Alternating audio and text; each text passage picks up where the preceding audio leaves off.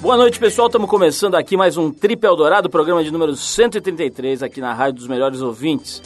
E o programa de hoje conta com uma das presenças mais iluminadas da história desse programa. É que hoje a gente rola na íntegra o papo que nosso repórter excepcional Arthur Veríssimo manteve com o Lama Michel, um dos poucos ocidentais a ser reconhecido como a reencarnação de um lama, ou seja, um antigo mestre do budismo tibetano. E ainda hoje, com auxílio luxuoso da Embratel e do 21, a gente se conecta com o escritor Mário Prata, que depois do trabalho na novela Bang Bang da Rede Globo, ou Bang Bang, não precisa botar esse sotaque aqui, ele acaba de lançar o seu mais recente livro chamado Purgatório, a verdadeira história de Dante e Beatriz. A gente vai conversar com Mário Prata daqui a pouquinho.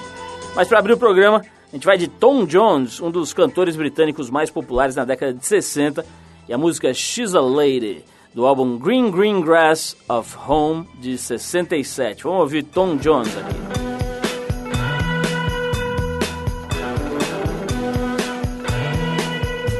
She's all you'd ever want. She's the kind I'd like to flaunt and take to dinner.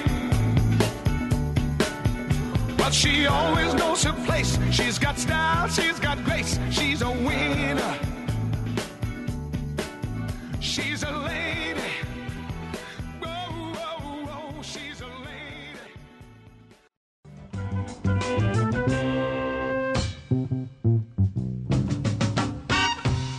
Beleza, estamos de volta com o programa de rádio da revista Trip. Essa semana, com a ajuda luxuosa da Embratel e do 21, a gente conseguiu conectar o escritor Mário Prata, que desde 2002 mora em Florianópolis, Santa Catarina. O Mário, que escreveu parte da novela Bang Bang da Rede Globo, acaba de lançar o seu mais recente romance, o livro Purgatório, a verdadeira história de Dante e Beatriz. E nesse primeiro trecho, o Mário Prata, que começou a escrever para o jornal A Gazeta de Lins com, com apenas 14 anos de idade, conta como é que ele descobriu o prazer de escrever e ainda dá a opinião dele sobre o porquê dos jovens de hoje demorarem um pouco mais para escolher um ofício, uma profissão. Vamos ouvir. Eu, desde que eu tinha oito anos, eu escrevi uma redação no segundo ano primário, a professora gostou, aí no ginásio também, as minhas redações, e eu queria ser escritor. Mas naquela época, 40 anos atrás, tal, é, não existia esse negócio que quero ser escritor, entendeu? Ninguém vivia disso, né? Então eu fui, eu fui, entrei no Banco do Brasil, fui fazer faculdade de economia na USP. E hoje em dia eu não sei, é que na minha época tinha poucas opções. Era engenharia, medicina, advocacia, odontologia e o Banco do Brasil.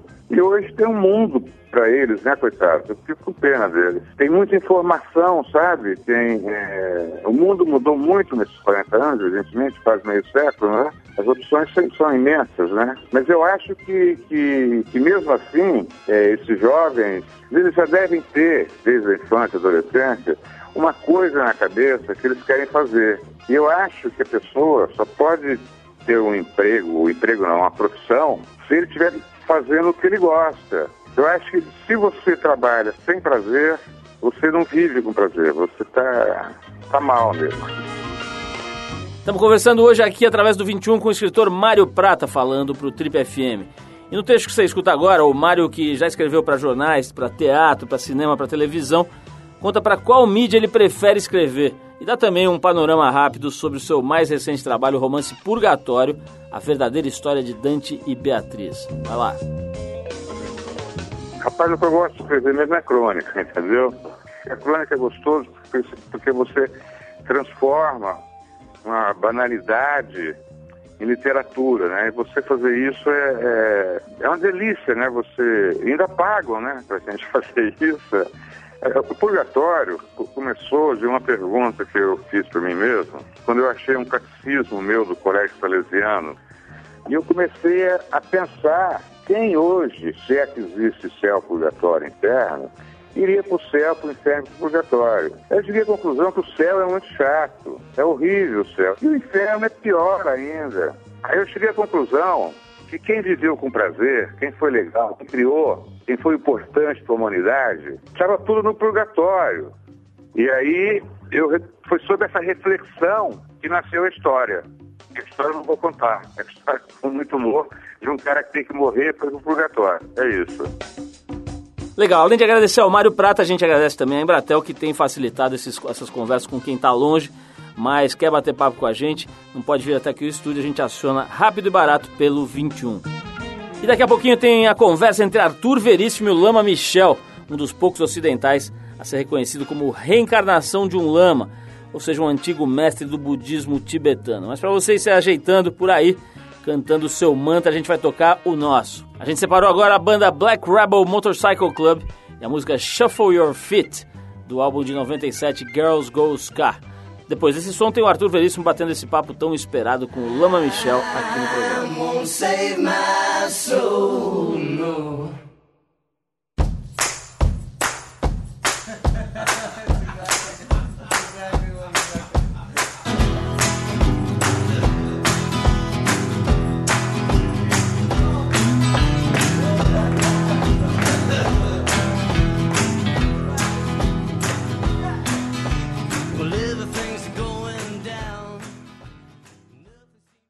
Você está no Trip Eldorado.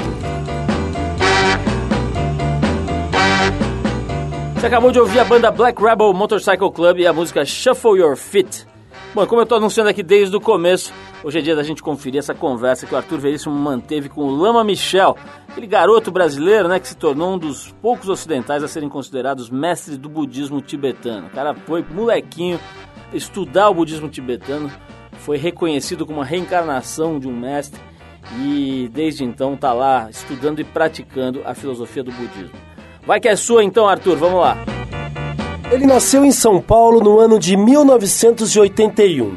Aos cinco anos de idade, conheceu o Lama Ganchen Rinpoche, encontro que mudaria sua vida para sempre.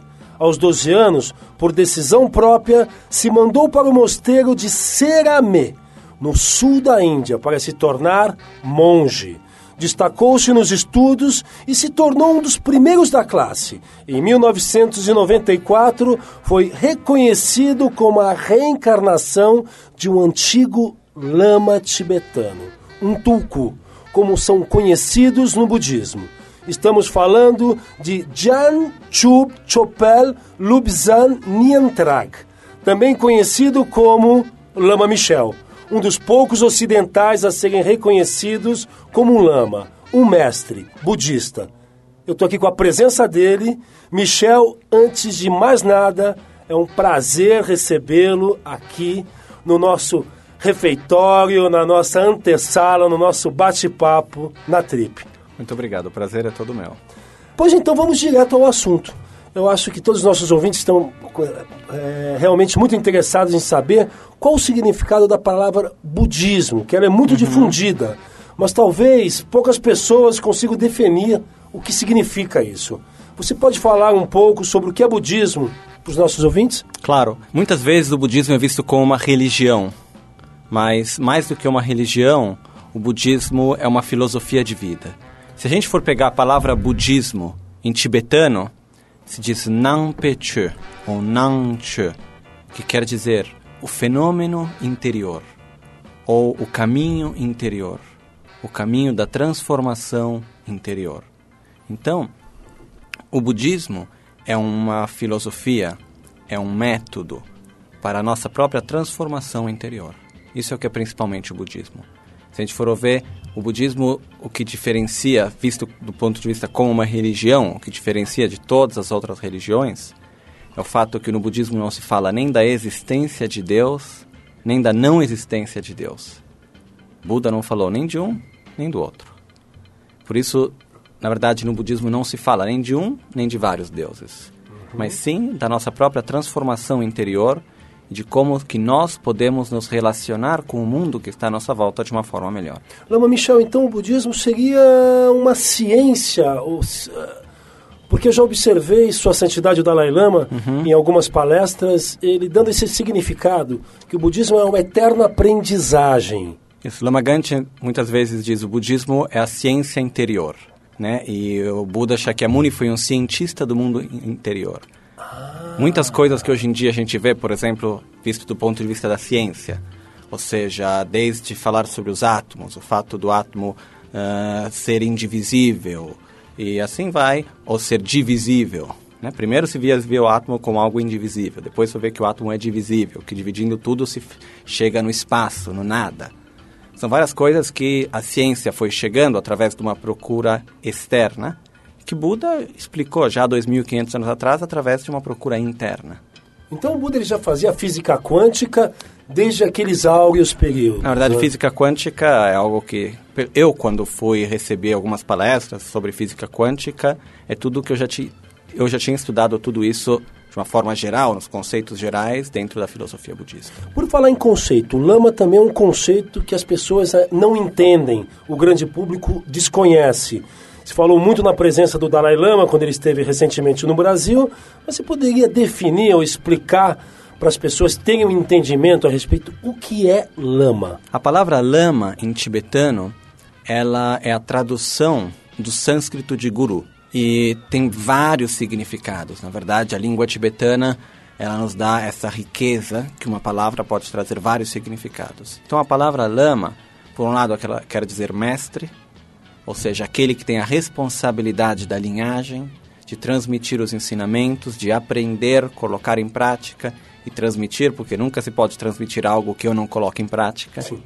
Então isso é uma das responsabilidades de um lama, ou seja, um lama é aquele que tem a responsabilidade de receber os ensinamentos, colocar em prática e transmitir. E isso seria principalmente o significado que tem no contexto cultural no qual é usada a palavra lama. Falando sobre a sua trajetória, como foi o seu encontro com o Lama Ganchen Rinpoche, Uhum. que ele tem uma grande representatividade aqui no Brasil, temos centros deles Uhum. espalhados por todo o Brasil. Como os caminhos de vocês se cruzaram? Como foi essa história? Era aniversário de 30 anos da minha mãe, Sua mãe é brasileira. brasileira, e um amigo dela trouxe um casal de amigos, dizendo a ela, olha, eles querem, que era a Mônica e o Cláudio, trouxe esse casal dizendo, ó, esses meus amigos estão querendo trazer um lama tibetano para o Brasil, você é a pessoa que pode ajudar eles. A sua mãe? Para minha mãe. Minha mãe não fazia a mínima ideia do que era budismo direito, onde era o Tibete, não sabia nada. Quanto tempo isso atrás? Isso foi em 87, se não me engano. Você nasceu... Em 81. 81 tem 26 anos. Isso. Ok. E ah, o que ocorreu foi que naquela época eu tinha 5 anos. E minha mãe disse sim, tá bom. Ela pensou do ponto de vista bem prático. O que, que era necessário para organizar, quanto custava, tá, tá bom, organiza. Agilizou. Agilizou a coisa, depois de um mês Lamagante estava no Brasil e era do lado do ponto de vista dela puramente organizativo, não tinha nenhuma... Claro que tinha uma simpatia, mas não é que tinha nenhuma outro objetivo. Uma conexão com o sagrado. Não. Uma não. busca dela não, interior. Não, não, não, não dessa forma. Mas do, do momento que a gente encontrou Lama Gantia pela primeira vez, para mim foi muito forte. Eu, eu era bem pequeno, mas eu lembro muito bem. Eu sim- sempre senti um, um grande, uma grande sensação de bem-estar, de estar em casa, de reencontrar uma pessoa que, com quem eu sempre tive, com, como se eu sempre tivesse conhecido ele. E então eu tinha cinco anos, naquela época eu quis dormir na casa onde ele estava ficando de qualquer jeito, onde eu não conhecia ninguém, na verdade. E, ah, e assim foi. E depois, na verdade, o mesmo ocorreu, claro que um pouco diferente para cada um, com a minha mãe, com o meu pai. Então, depois de um ano, foi aberto o Centro de Dharma da Paz, em São Paulo Em Perdizes. em Perdizes, que no começo era na minha casa, na casa dos meus pais. E assim foi continuando, e dessa forma Lama Ganchen todos os anos tornou, se tornava Brasil para continuar a dar ensinamentos, iniciações, né? E o que, o que foi, na verdade, foi que dessa forma Lama Ganchen todos os anos foi voltando, a gente foi criando esse contato. Aí em 89, final de 89, começo de 90, a gente fez uma viagem de três meses junto com Lama Ganchen, uma peregrinação do sul da Índia até o Nepal por terra. Que fascinante. E, de tre- e durante essa viagem ah, foi quando foi possível conhecer ainda melhor o budismo e ter uma experiência mais direta. Lama Michel, então nos primeiros anos o Lama Ganchen ele já percebeu que tinha coisa por detrás, o que não, por detrás não, dentro da sua alma, né? Aham. É, outros mestres também o reconheceram como lama e como é que é ser uma, essa sensação, essa situação de pertencer a uma linhagem dentro do budismo tibetano? A primeira vez que me, me disseram ah, você é um tulku, ou seja, a reencarnação de um mestre, foi Lama Zopa Rinpoche, que veio ao Brasil. Um dia ele me chamou, eu minha mãe, e ele pediu para eu escolher os malas, que são os rosários. Eu peguei o que eu achava mais bonito, e ele começou a dar risada. Dizendo, ah, escolheu o certo, escolheu o certo. né? E eu sempre fui, continuo sendo bastante cético, ou seja, não é que eu fico mistificando as coisas. Eu falei, ó, pura coincidência. Eu achei aquele bonito, foi o mesmo que eles tinham escolhido, pronto, não quer dizer nada para mim. E ele falou, ah, então, não, porque o seu filho é um tuco, dizendo para mim, é uma reencarnação de um mestre. Eu falei, ah, muito obrigado, até mais. Tua mãe deu uma risada, né? Ela, ela ficou um pouco preocupada, porque sempre teve essa história que Vou perder os meu tucos filho. eram levados para o monastério e tal. Mas eu sempre fui muito direto. Para mim, isso nunca quis dizer muita coisa, no sentido que, tá bom, eu acredito em vocês, mas eu continuo minha vida. Não é que nada, isso não quer dizer nada para mim, desse sentido. E eu, por exemplo, eu conheci várias pessoas que, conheci, que eram conhecidos da minha suposta vida passada. Ah, Eu ah. nunca perguntei nada. Como que se faz para reconhecer uma, uma reencarnação? Vamos lá. Antes de tudo, a gente tem que entender o que é a reencarnação. O que é a morte? O que continua depois da morte? O que é que continua depois da morte? É o que no Ocidente a gente chama alma. No budismo é chamado contínuo mental. Nossa mente muito sutil. Então, se eu tiver que reconhecer a sua reencarnação, antes eu tenho que conhecer a sua mente sutil. Eu tenho que ter a capacidade agora, durante essa vida, de conhecer a sua alma de conhecer o seu contínuo mental, conhecer as suas qualidades mais profundas. Porque essas são aquelas qualidades que a gente leva de vida em vida. Se eu conhecer as suas qualidades mais profundas agora, no momento que você deixar essa, essa vida e se reencarnar, é possível que eu reencontre aquelas mesmas qualidades numa criança. Porque eu tenho essa capacidade de observar e reconhecer essas qualidades mais profundas, que seriam um pouco as qualidades da alma ou as qualidades da nossa mente muito sutil. Ouvintes do Trip Eldorado, vocês vão continuar a entender, nós vamos participando, vamos conversando com o Lama Michel, que está com bastante transparência a respeito do budismo tibetano. A gente volta já. Bom, você está aqui no Trip Eldorado conferindo o papo entre Arthur Veríssimo e Lama Michel, no programa da revista Trip. E a gente faz mais uma pausa para tocar um som. Aqui a gente vai com a banda Black Hill e a música Metalúrgica. Não tem muito a ver com o budismo tibetano, mas de alguma forma não deixa de ser um bom mantra aí para sua sexta-feira.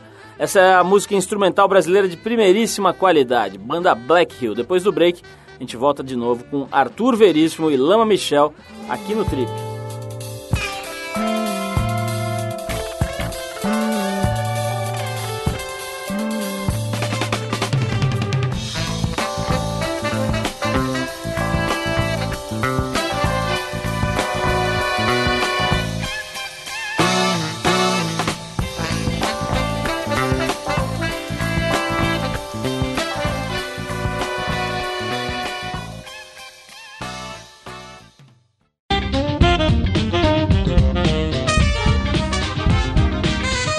De volta com o Trip Eldorado hoje, aqui conferindo essa conversa interessante entre o repórter excepcional da revista Trip Arthur Veríssimo e o Lama Michel. Vamos lá. Estamos de volta aqui no Trip Eldorado com o Lama Michel, tendo a presença dele iluminada, transparente. Lama Michel, aos 12 anos, por decisão própria, você se mandou para a Índia. Você era muito novo para isso. Você ia como menino de quarta, quinta série, escolheu o curso para prestar vestibular. Você tinha eh, uma consciência do que você estava escolhendo nesse momento? Quando eu olho para trás agora, na verdade, eu vejo meninos, meninas de 12 anos. A mesma eu falo, idade que você, é, naquela Que eu tinha falado, mas, nossa, como eu pude? Né? Eu me pergunto. Mas na época eu tinha certeza. Isso, na verdade, não veio de um dia para o outro. Como eu disse antes, eu tinha sido reconhecido como a reencarnação de um mestre e tal, mas eu sempre disse, tá bom. Você A é minha- cético? Era cético, né? Ainda Eu continua sendo continuo, cético? Continuo. Eu acredito no que, eu, no que ou a razão me leva a compreender, ou eu tenho uma experiência direta. E eh, o que aconteceu, na verdade, foi que eu comecei a me perguntar, em torno dos 11 anos. Demorou, não um dia, foi um ano mais ou menos que demorou esse meu processo interno. Eu comecei a me perguntar por que, que eu estou estudando matemática, geografia, inglês, português, ciências, etc, etc, etc. Para que tudo isso? Para terminar a escola, fazer vestibular, ir para a universidade, terminar a universidade, conseguir um bom trabalho na que eu goste e ganhe bem. Isso assim é o máximo.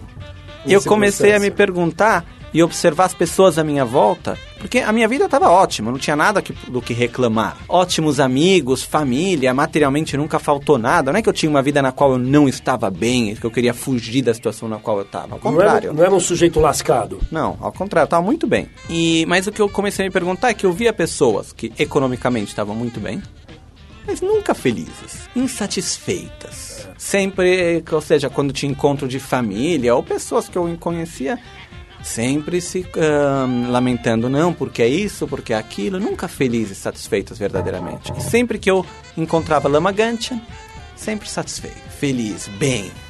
E eu disse, eu quero ser assim. Por que, que eu tenho que seguir o exemplo que é dado na minha sociedade que não funciona? Para mim. Eu falei, por que, que eu tenho que seguir esse exemplo que é de direcionar a minha vida para ganhar dinheiro, que depois não vai resolver muita coisa.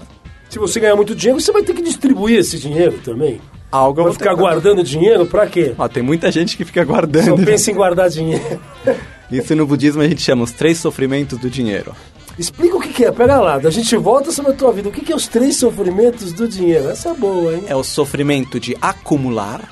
Eu preciso conseguir 10 mil. Trabalho bastante, faço de tudo para conseguir a 10 mil. É um sofrimento. Acumular.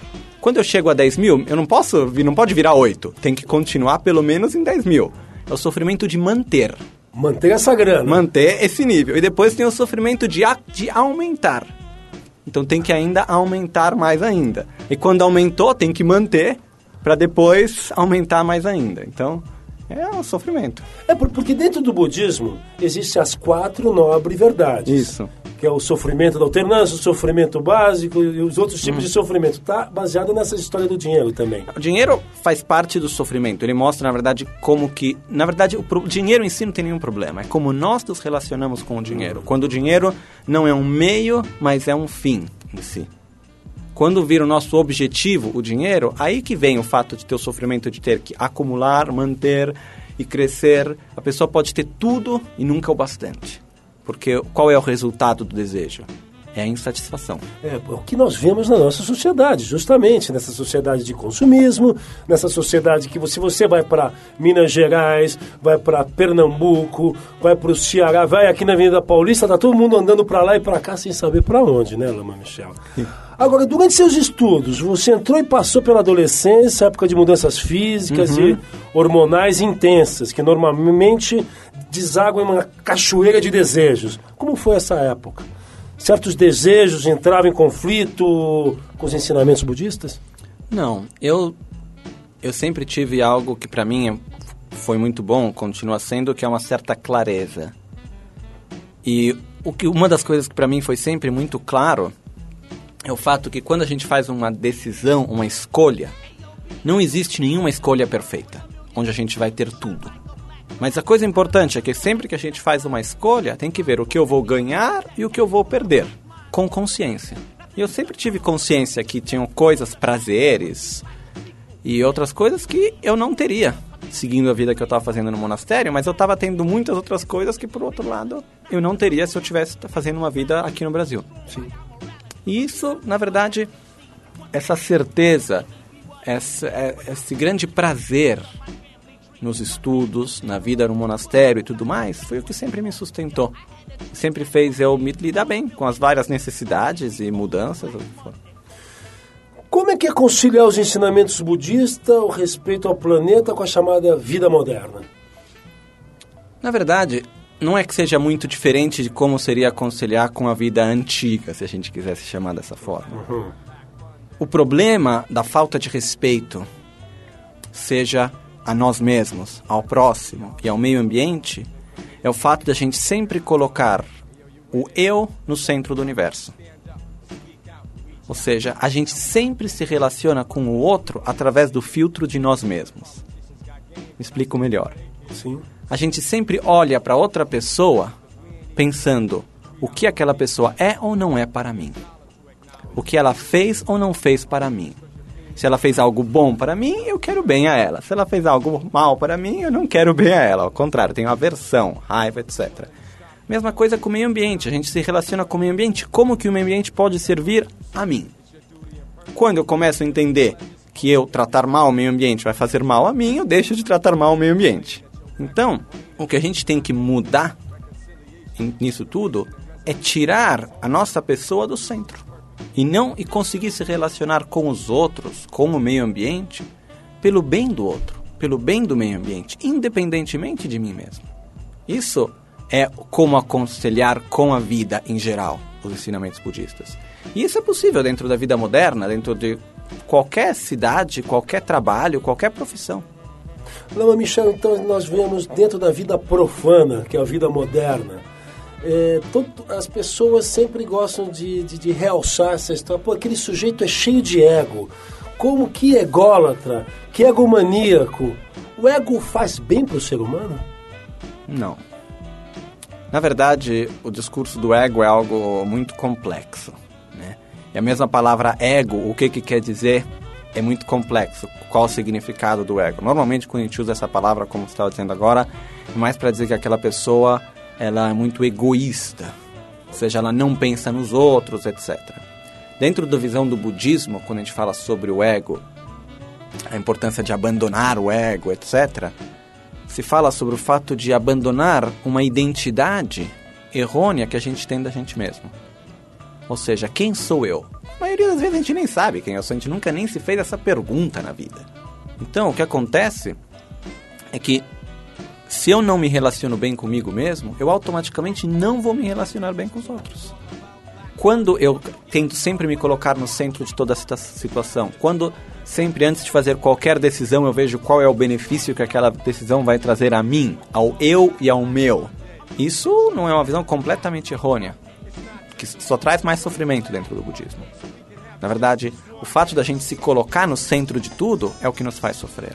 Por exemplo, você alguma vez já ficou com raiva, ou com ciúmes, ou com inveja, no qual o eu ou o meu não tivesse nada a ver?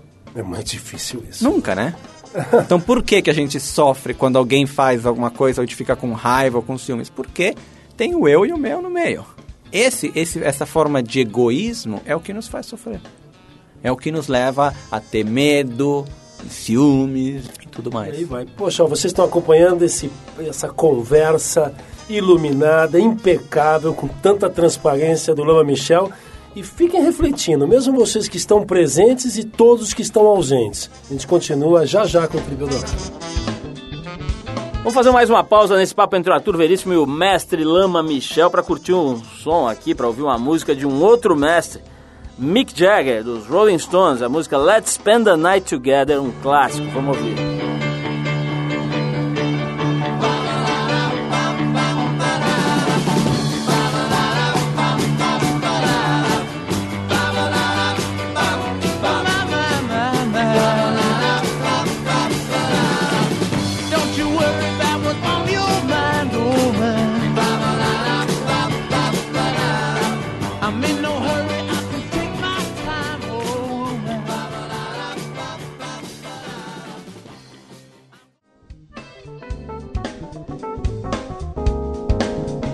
Estamos de volta com o Trip Eldorado hoje aqui conferindo essa conversa interessante entre o repórter excepcional da revista Trip Arthur Veríssimo e o Lama Michel.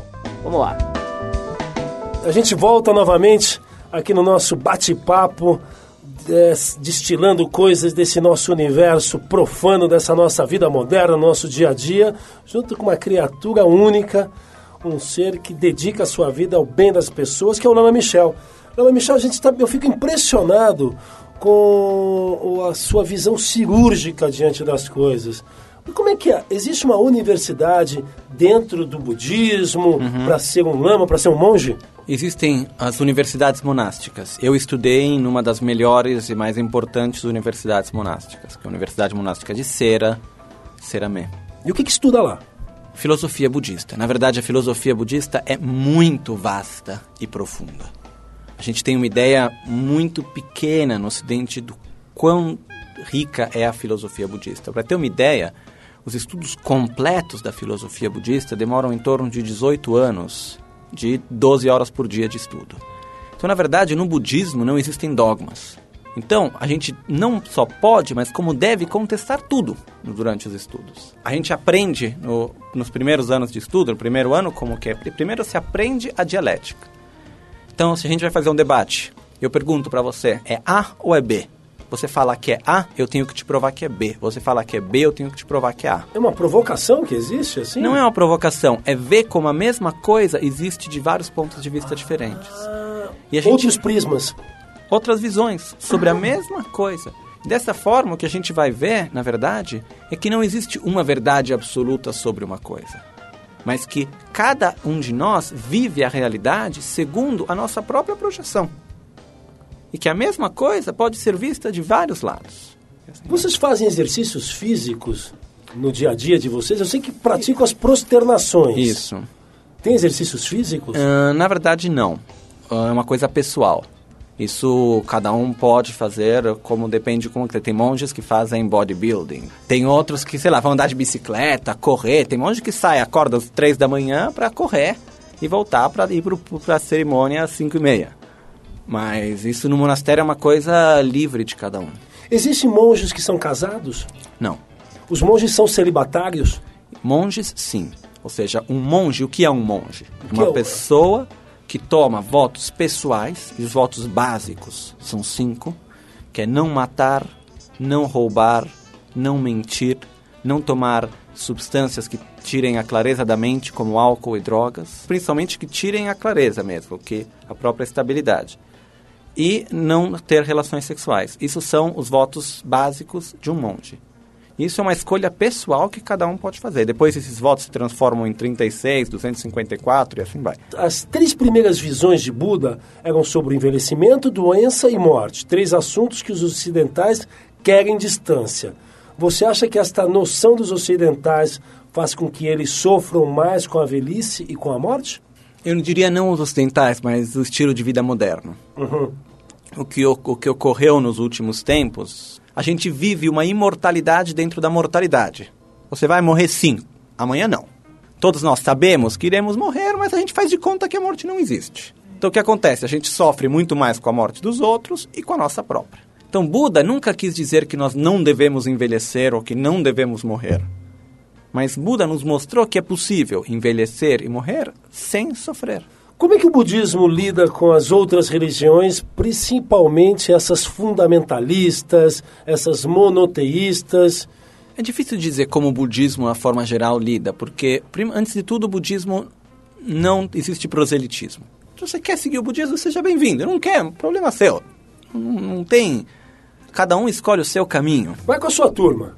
Não tem isso de dizer, ah, não, eu vou te converter. A palavra converter no budismo não existe. Catequizar. Não existe. Então, o que ocorre, na verdade, é que o budismo ele sempre se manteve de uma forma muito pacífica. Nunca se colocou contra nenhuma religião. E não se coloca também, até hoje. Lama Michel, a gente vê guerras, aquecimento global, vemos o Bush, Estados Unidos, o Irã. Como você vê a projeção do futuro da nossa sociedade? Está cataclismática a situação? Algumas vezes já me perguntaram, você é otimista ou pessimista pelo futuro? Eu já respondi várias vezes, pela minha idade eu só posso ser otimista. Mas eu não vejo pessoalmente uma solução logo já. Imediata, não. Isso não é possível. Principalmente porque o que acontece? Acontece que cada vez mais grupos vivem a realidade como deve ser, de acordo com as próprias experiências, com a própria cultura, com as próprias vivências. Mas o problema é que vivem a realidade achando que a forma como esse grupo vive a realidade é a realidade. Então a gente tem nesse momento um grupo que pode, podemos chamar a parte islâmica, que eles veem a realidade de acordo com a própria cultura, com a própria educação, etc, etc. A tradição deles. A tradição deles, as próprias vivências. E por um outro lado, a gente tem uma outra visão, que é uma visão talvez a gente pode chamar mais ocidental, que é representada pelos Estados Unidos, que também vive a realidade de acordo com as próprias experiências, a própria história e tudo mais. O problema é que cada um desses grupos acha que a realidade é da forma como eles veem. A gente está num momento no qual cada um acha que é de um jeito, não tem a mínima abertura pela visão do outro e automaticamente o que acontece é que tem atrito. Lama Michel, nossa conversa, a sua aprendizagem que a gente está tendo, você vê, eu tenho 48 anos, os nossos ouvintes têm pessoas de todas as castas da sociedade. um jovem a princípio de 26 anos, mas um jovem que bota mais um zero e tem 260 anos aí. Para o grande finale aqui da nossa entrevista, do nosso papo, a gente gostaria de saber os seus trabalhos é, no Centro da Arma da Paz, o que você irá fazer de palestra, de cursos e de encontros no momento no Brasil. O que eu estou fazendo dessa vez, principalmente eu estou dando um curso de filosofia budista, que na verdade não é para budistas apenas. Mas é um curso chamado Os Três Principais Aspectos do Caminho, ensinado por Lama Tsongkhapa. E é um texto muito importante, porque ele nos mostra quais são as três principais qualidades interiores que a gente deve desenvolver se a gente quer verdadeiramente ter uma vida melhor. Ah, Não é simples, mas também não é impossível. E os três pontos são renúncia, bodhicitta e correta visão da realidade. Como renúncia se quer dizer não projetar a nossa felicidade naquilo que não pode sustentá-la. Bodhicitta é desenvolver equanimidade, grande amor e compaixão. E correta visão da realidade, ver as coisas dentro da interdependência na qual elas existem. Então, esse é um curso que eu vou estar dando, que são, em total são nove aulas. E fora isso, também vai ter eh, no último dia, que é dia 17, eu vou estar dando a transmissão também de um texto muito bonito, que é a, guirla- a Guirlanda de Joias do Bodhisattva, ensinadas por Atisha, que na verdade é um texto no qual esse grande mestre do Tibete, que vem da Índia, na época Banglade- onde ho- hoje é Bangladesh, ele dá conselhos de coração a coração como ter uma vida melhor. Por exemplo, a última parte, o último conselho que ele dá nesse texto é: quando estiver com outras pessoas, tome cuidado com as suas palavras. Quando estiver sozinho, tome cuidado com a sua mente. É um texto muito bonito. Isso eu vou estar fazendo no último dia. Então, que eu, na verdade, com o Centro de Dharma, a gente vai estar fazendo um retiro, no qual são durante três dias fazendo meditação juntos, ah, ensinamentos sobre a prática de meditação, nesse caso, uma prática de Tara, que é uma divindade dentro do budismo tântrico. E são métodos. É uma, o que eu faço simplesmente é, é tentar compartilhar da melhor forma que eu posso aquilo que eu aprendi para que a gente possa ter uma vida mais saudável interiormente. Na qual a gente possa não tentar mudar o mundo que está à nossa volta, mas mudar como nós nos relacionamos com o mundo. Não sei se foi o Lama Michel. Para quem quiser saber mais, vocês podem entrar no site www.centrodedharma, Dharma com D-H-A-R-M-A, .com.br. O Centro de Dharma fica na rua Apinagés, 1718, no Sumaré, próximo ao metrô Vila Madalena. Se liga no telefone, 3871 4827. Lá vocês vão ter muitas atividades e vão conhecer pessoalmente o Lama Michel Riponche, essa grande figura que acompanhamos nessa entrevista. Muito obrigado. Fico muito feliz. Tachirele. Tashidele. É isso aí, você acaba de conferir então esse papo entre o nosso repórter excepcional, Arthur Veríssimo, e o Lama Michel, uma conversa no mínimo inspiradora. Para finalizar essa entrevista hoje, sem sair da sintonia, a gente vai com a versão da banda The Ventures para a canção Guantanamera. Essa é especial para quem quer encarar a estrada ou a volta para casa aí depois desse feriadão, numa boa aí, tranquilo. Depois da música a gente volta com o boletim do fim aqui no programa.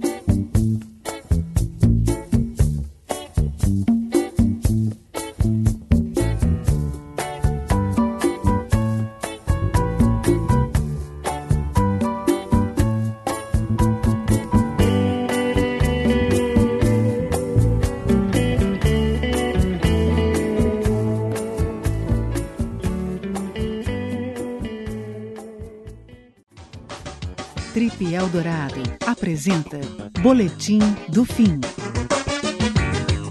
Ok, chegou a hora de trazer para você o boletim do tempo e das ondas e o que acontece de melhor aqui em São Paulo nesse fim de semana. E o fim de semana promete muito sol e poucas nuvens, com as temperaturas em baixa, variando entre os 10 e os 24 graus. Para quem desce para o litoral para pegar onda, presta atenção, no sábado a previsão é de mar flat, condição que pouco se altera no domingo, que deve proporcionar umas ondinhas pequenas aí de meio metrinho mais ou menos de sudeste. Para quem vai preferir ficar na cidade e quer aproveitar para ouvir a música boa da cantora Mônica Salmazo, acompanhada da banda Pau Brasil, ela se apresenta no Teatro FECAP nesse sábado às 9 da noite e no domingo às 7. Os ingressos custam 40 reais. A gente não pode deixar de relembrar que hoje e amanhã, às 10 da noite, a banda Mutantes, né? Os famosos Mutantes com a Zélia Duncan no lugar da Rita Lee, sobe ao palco do Citibank Hall para relembrar o seu sucesso. Os ingressos variam de 60 a 120 reais.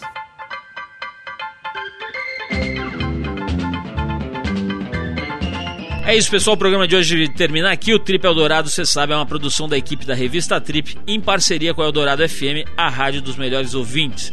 A apresentação é de Paulo Lima, participação excepcional de Arthur Veríssimo, a coordenação de Endrigo Kiribras, a produção e edição é de Alexandre Potashev, programação musical de Cris Nalmoves. Para falar com a gente, você escreve para rádio@trip.com.br. Vou repetir, rádio@trip.com.br. Pode mandar sua opinião, sugestão de música, de entrevistado, o que você quiser, que a gente vai ouvir com carinho e vai procurar inclusive responder o seu e-mail. Semana que vem a gente volta nesse mesmo horário com mais um Trip Eldorado.